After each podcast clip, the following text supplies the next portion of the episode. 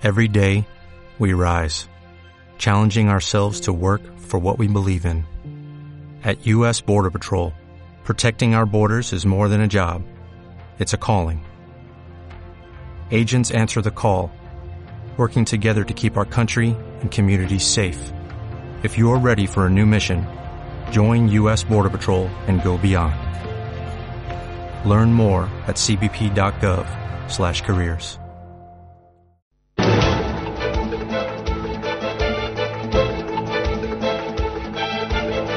El primer análisis de la mañana.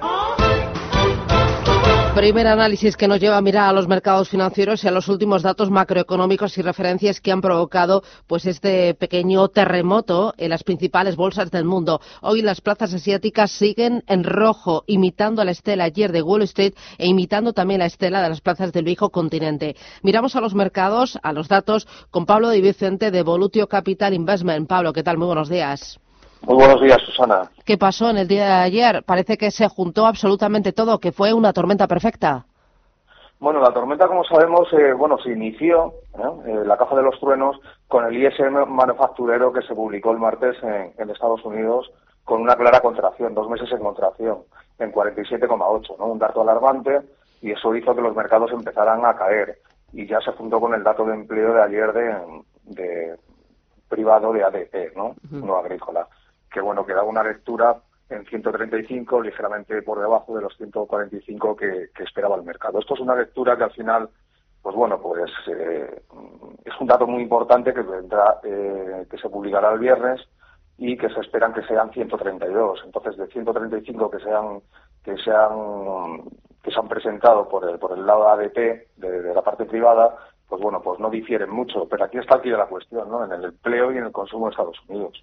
Claro, porque el mercado lo que teme es que la desaceleración sea más intensa de lo que inicialmente se estaba esperando, por el efecto quizás de la guerra comercial. Efectivamente, ese es el, epicentro de todo. La cuestión es que eh, ahora vemos, eh, lo vivimos en las, en las propias carnes, que, eh, que bueno, que, que hay una grieta en Estados Unidos, es decir, que Estados Unidos no es una, no es una autarquía. ¿no?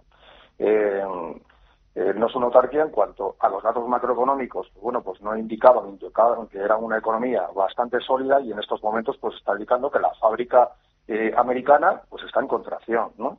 Eh, eso que, que el gran problema es que se traslade a los servicios, que lo vamos a conocer a lo largo del día. Hoy hemos conocido el dato de Japón y bueno, pues ha estado en línea con lo esperado, prácticamente los nuevos pedidos, que es la parte más importante de, de estos PMIs, de los gestores de compras, pues bueno, pues se ha incrementado ligeramente, pero bueno, también tiene que ver mucho con eh, pues bueno, pues que van a subir el IVA el próximo mes y se anticipan las compras, ¿no? Pero centrándonos en el, tema de Estados Unidos, aquí el quid de la cuestión está en, en el consumo. Es decir, se han visto un poco en una burbuja a nivel general, eh, dado que, que, bueno, que tienen un empleo muy potente y una presión salarial, un incremento de, de los salarios también muy importante del 3,2%. ¿no? Estos son datos que conoceremos, pues bueno, pues ya el viernes, ¿no?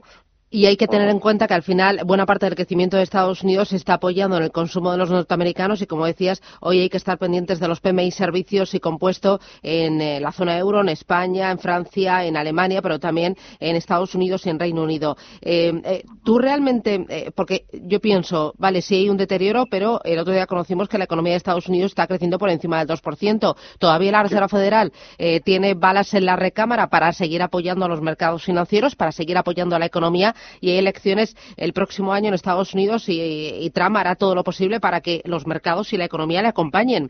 Eh, ¿Realmente eh, el mercado nos está eh, poniendo la herida, la venda antes de la herida?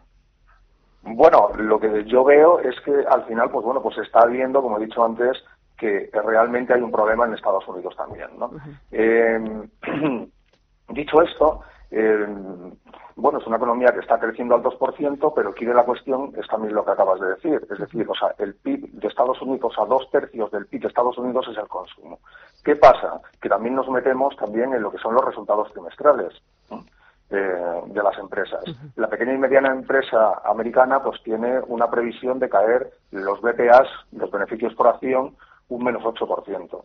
Esto si va, a ir, si va a ir a más, lo que pasa es que, bueno, luego los indica las estimaciones para el cuarto trimestre, que, bueno, que ya entra la Navidad, etcétera, pues bueno, pues hay un repunte importante. Pero si esto de seguir así, pues bueno, podría haber un atascamiento en lo que es pues bueno, pues los resultados, entrar en una especie de crisis y que le toque el empleo. Y eso, desde luego, sería la peor noticia que podemos encontrar. Aquí la llave de los truenos lo tiene eh, eh, Xi Jinping y, Trump, básicamente, porque luego también una cosa importante eh, que pasó por, bueno, pues que, que observé ayer es que, desde luego, que ahora las malas noticias se interpretan como malas noticias, no es como antes que había malas noticias y eso es que bueno que le metían presión a los bancos centrales para que pues bueno pues le dieran a la máquina de imprimir etcétera no entonces ahora no.